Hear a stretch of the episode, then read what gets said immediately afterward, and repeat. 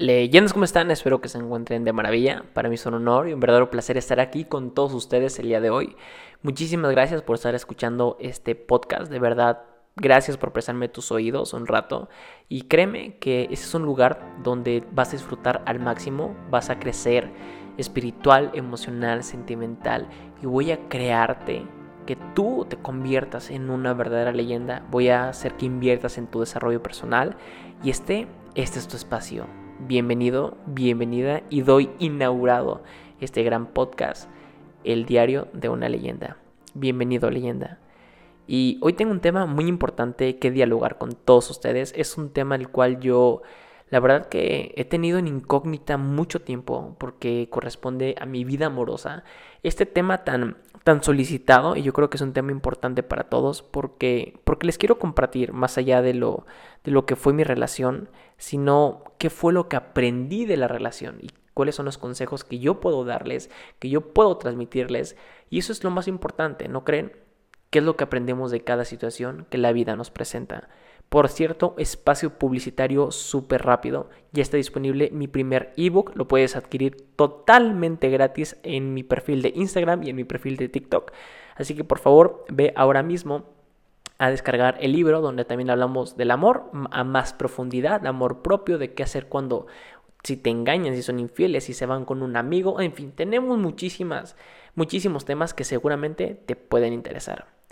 Y bueno, para empezar este podcast, yo creo que nos tenemos que remontar hace muchos años, muchos, muchos años, cuando era un pequeño cine de, ¿qué será? De 10 años, de 13 años, 15 años que realmente era la persona más inexperta del amor posible, era una persona, y mira, les voy a, les voy a confesar algo, desde muy chiquito yo estoy en escenarios, estoy en teatros, estoy hablando con muchísimas personas, porque muy pocas personas lo saben, pero yo, mi carrera artística empieza como cantante, y habrá tiempo para explicarles cómo me transformé de cantante a conferencista, pero la cosa aquí es que yo ya sabía estar con el público, ya sabía estar con multitudes, ya me presentaba en escenarios grandes, pero había algo en mi vida personal que no era todo seguridad. ¿Saben qué era lo único que me daba miedo? Pero no miedo, pavor, nervios, tensión, adrenalina, me temblaban las piernas, la voz, se me borraba el cerebro. Era hablarle a la chava que me gustaba. Era imposible que le hablara. Y créanme que tengo anécdotas de muchísimas chavas que me gustaron en mi primaria, en la secundaria y mitad de la prepa que me frenzonearon. Créanme que la persona que ven en redes sociales completamente segura de sí misma y tener el ego al último piso de un edificio en Dubai es algo que he ido construyendo poco a poco y que no nació de la noche a la mañana. Y créanme que sí, ahorita vamos a hablar de, la friendzone, de esta zona tan, tan llamada. Y, fíjense que, de verdad me tenía muchísimo miedo al poder hablar de una chava y creo que eso, ese miedo incrementó cuando estando en secundaria, me voy a remontar unos años más allá de primaria, estando en secundaria, eh, estaba volteando a ver a la chava que me gusta, iba directamente caminando hacia la cafetería, entonces no recordé que la escuela tiene como un cráter, espero que ya la hayan arreglado porque de verdad es súper importante, esa escuela tiene que ser pavimentada. y, no vi el cráter que había en, la, escuela, se dobla mi tobillo, se dobla el talón, se dobla todo y me voy hacia el suelo. Y obviamente la chava que me gustaba se me quedaba viendo, ¿no? Típico, o sea, como película, así me pasó. Y, poco a poco, o sea, de verdad, créanme que he tenido de osos enfrente de las personas que me gustan, como no se imagina. Yo creo que es el sello Sinue, ¿no? Así que, que es bonito. Es bonito porque aprendes, porque te da más seguridad y porque le das y le encuentras el chiste y el sentido a la vida. No todo en la vida es perfecto. Y si es perfecto, no es real. Lo único perfecto aquí en la vida es Dios. No hay más. Y, bueno, mi vida, mi vida de niño, mi vida de niño amorosa fue, fue muy interesante. Créanme que tengo anécdotas. Pronto les contaré una anécdota sobre, sobre una chava que, bueno, se las cuento súper rápido.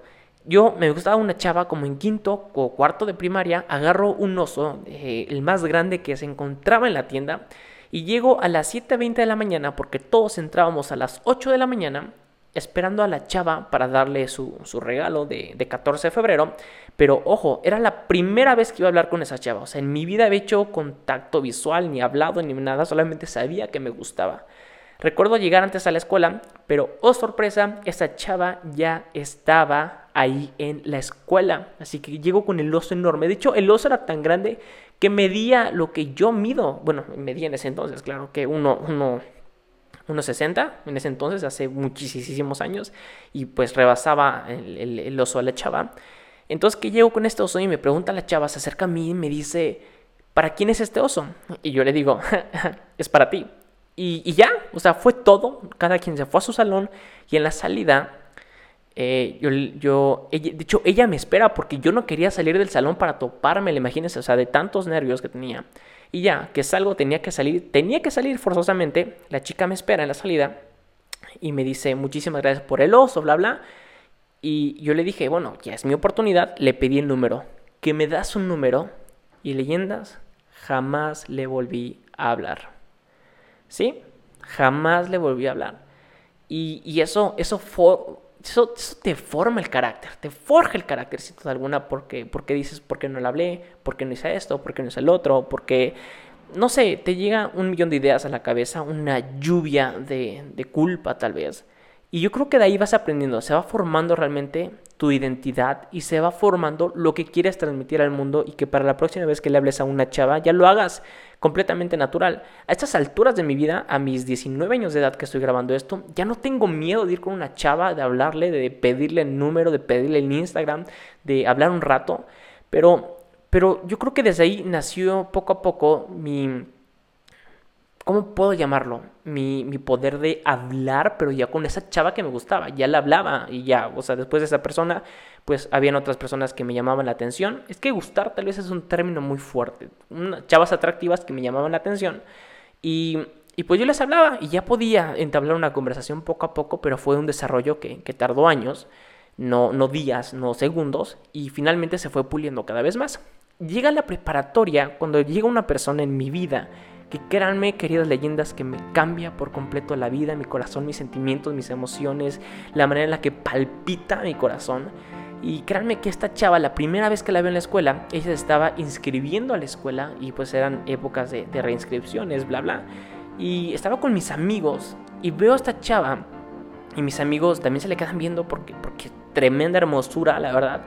Y yo les digo a mis amigos, no sé cómo, no sé cuándo, pero un día esa chava será mi novia. Con esa seguridad lo dije.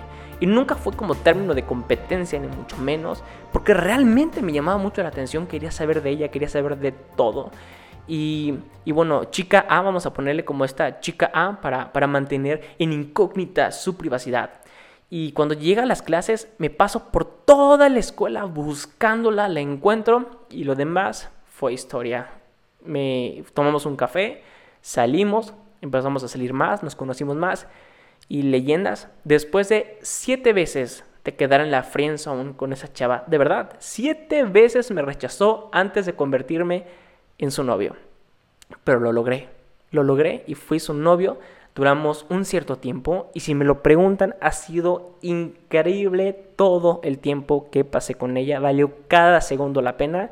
Y es algo bien bonito. Recuerdo esa relación como algo, como algo que me retroalimentó, que me apoyó a mi desarrollo personal y que yo creo que todas las experiencias que, que, pasan en nuestra preparatoria, en la universidad, eh, de hecho estudiamos en la universidad por un tiempo juntos, y, y, bueno, fue una época muy muy bonita, muy grata, muy hermosa, y ya, al finalizar, duramos un tiempo y em, ya teníamos, al final teníamos ideales y metas completamente distintas, y está bien, está perfecto, porque uno, si uno por fuera cambia eh, de, muchas formas, obviamente también dentro de una relación cambiamos muchas cosas, cambiamos nuestra persona.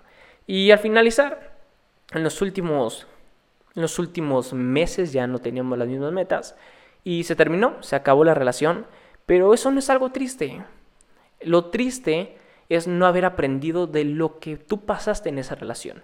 Y de verdad fue una relación muy bonita, una relación muy hermosa que, que agradezco hasta, hasta el día de ahora no me fijo en lo malo, no me fijo en todo, porque eso también me, me dice, ¿no? De que es que cuando yo tengo una relación súper tóxica y me dijeron esto, me hablaron de esto, esto, muchas personas me hablan de ello, ¿no? De, me preguntan, ¿qué hago si mi relación fue la horrible del mundo? Es que no fue la horrible, aprendiste de ahí, hermano, aprendiste a que no te hayan sido de nuevo infiel, aprendiste a escoger una persona mejor, aprendiste a muchas cosas, así que nunca que tomaste esas cosas tan personales, siempre agarra todo lo bueno de cada relación. Y yo preferí quedarme con todo lo bueno que esa relación me ofreció. Y eso es lo que yo le transmito al mundo, el amor. Y yo creo que aquí llega, llegan varias preguntas que, me han pedido ustedes y se las voy a contestar. ¿Cómo saber si estoy en un lugar correcto? Si me encuentro feliz en el lugar, si me encuentro feliz en pareja. Y yo creo que es algo súper rápido, súper simple y fácil de explicar. Si te sientes a gusto, si te sientes feliz, si te da más alegrías que tristezas, es el lugar correcto. Pero si te causa estrés, si te causa incomodidad, si te causa tristeza, si te causa confusión, vete ahora mismo de ese lugar. Tú eres mucho, tú das mucho y mereces mucho, brother. Por favor, quédate en el lugar donde quieras estar y donde te sientas a gusto. No eres masoquista para estar soportando cosas que a ti no te gusten. Y otra pregunta que me hacen muchísimo es em, la autoestima en una relación. Ese es un tema que quiero tocar que también es fundamental.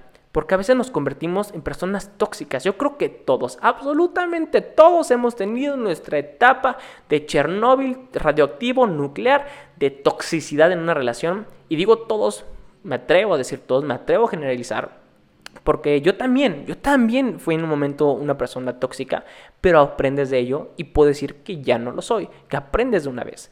Y, y oye, pero Dios mío, qué flojera ser la misma persona de siempre y no aprender de tus errores. Y yo me encargo de eso, me encargo de aprender todo lo malo que he cometido para transformarlo en algo bueno y transformarlo en amor. Si tú no aprendes de los errores que cometes, la vida te va a seguir repitiendo ese mismo patrón hasta que aprendas de ese error.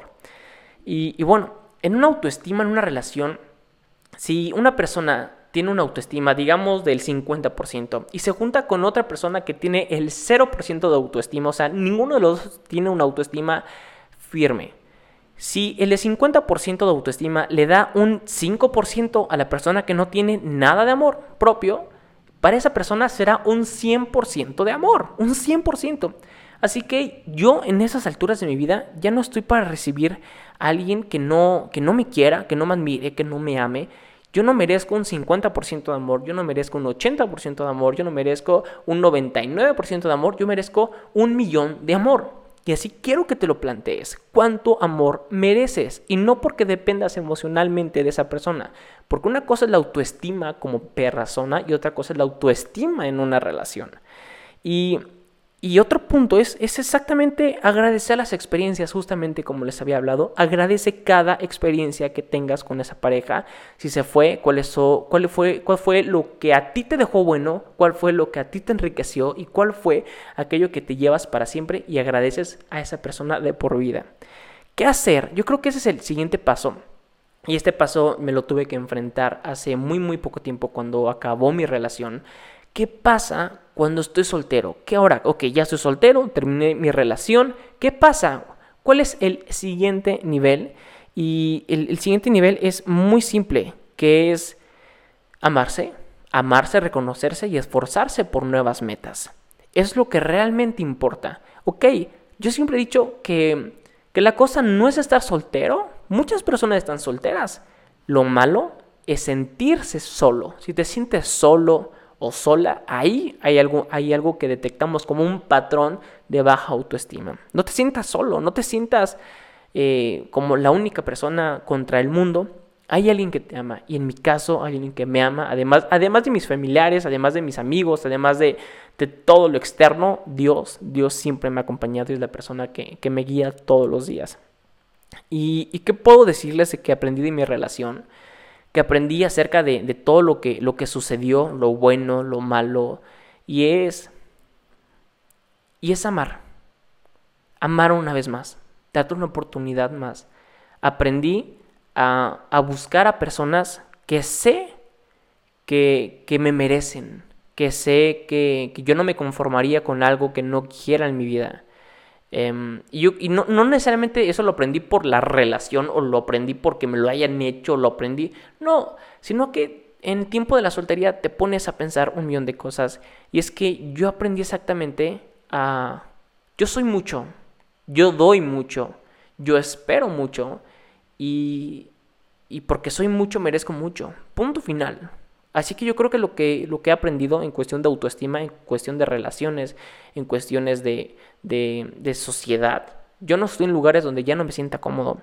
¿Y qué esperar de una próxima pareja? Si me preguntas qué espero de mi próxima pareja, número uno, yo creo que esto es lo más obvio del mundo, pero créanme que en términos actuales se tiene que decir y estructurar casi casi por escrito una persona que me ame, claro, una persona que me ame, me quiera, me estime, me admire, porque si estás en una relación donde los dos no se aman, ni se quieren, ni se estiman, y mucho menos se admiran, ¿para qué están ahí? que sea recíproco. Y si no es recíproco, que no haya nada. Punto final.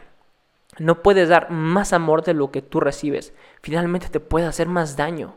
Y sí, eh, ama, ama siempre, siempre, siempre, siempre. Y si esa persona no te da lo que tú esperas recibir, vete de ahí. Pero que te recuerden siempre como una persona que lo da todo y no como una persona tacaña. Y no solamente en el aspecto material, porque hay tacaños de corazón.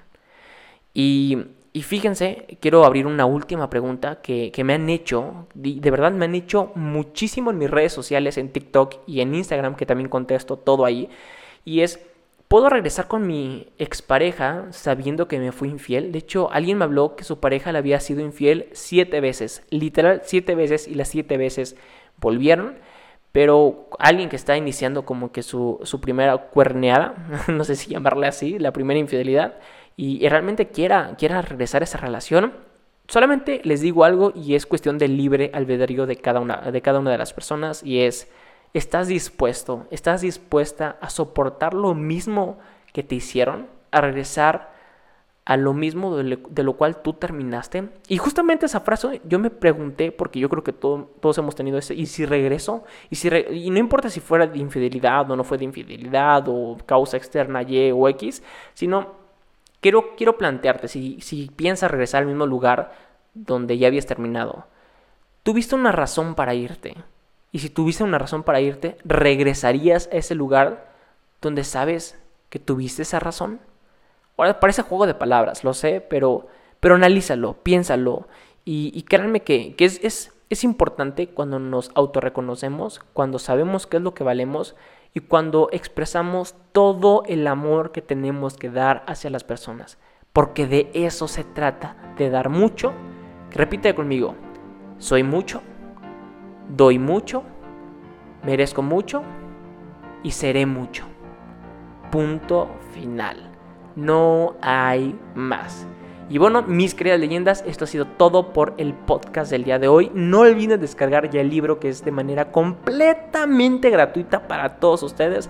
Les envío un abrazo de aquí hasta sus hermosos hogares o donde me estén escuchando. Les envío muchísimas bendiciones. Yo soy Sinue y no olviden seguirme en mi próximo podcast. Bye bye.